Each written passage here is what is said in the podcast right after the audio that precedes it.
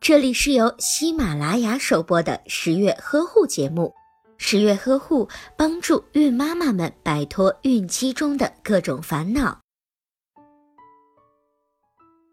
宠物的确能够给生活带来很多乐趣，但是在和宠物亲密接触的过程中，人体很有可能会患上一种叫做弓形虫的寄生虫。一旦准妈妈感染上弓形虫病，很容易导致胎儿发育畸形或者是智力低下。所以在准备怀宝宝的时候，可以选择暂时将家里的宠物托付给他人寄养。如果实在舍不得将宠物送走，那么就一定要小心谨慎，加强防范。由于弓形虫的虫卵在二十四小时之内不会传染，所以宠物的粪便以及宠物所用的食盘每天最少要清理一遍。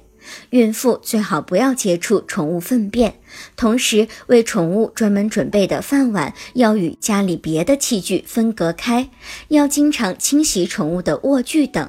需要经常给宠物洗澡，当然这些事情最好不要让准妈妈来做，尽量避免准妈妈与宠物接触，与宠物保持一定的距离，更不要和宠物共寝。注意宠物是否有生病的迹象，一旦发现宠物有异常情况，应该立即将宠物送往医院进行治疗。如果您在备孕、怀孕到分娩的过程中遇到任何问题，欢迎通过十月呵护微信公众账号告诉我们，这里会有三甲医院妇产科医生为您解答。十月呵护，期待与您下期见面。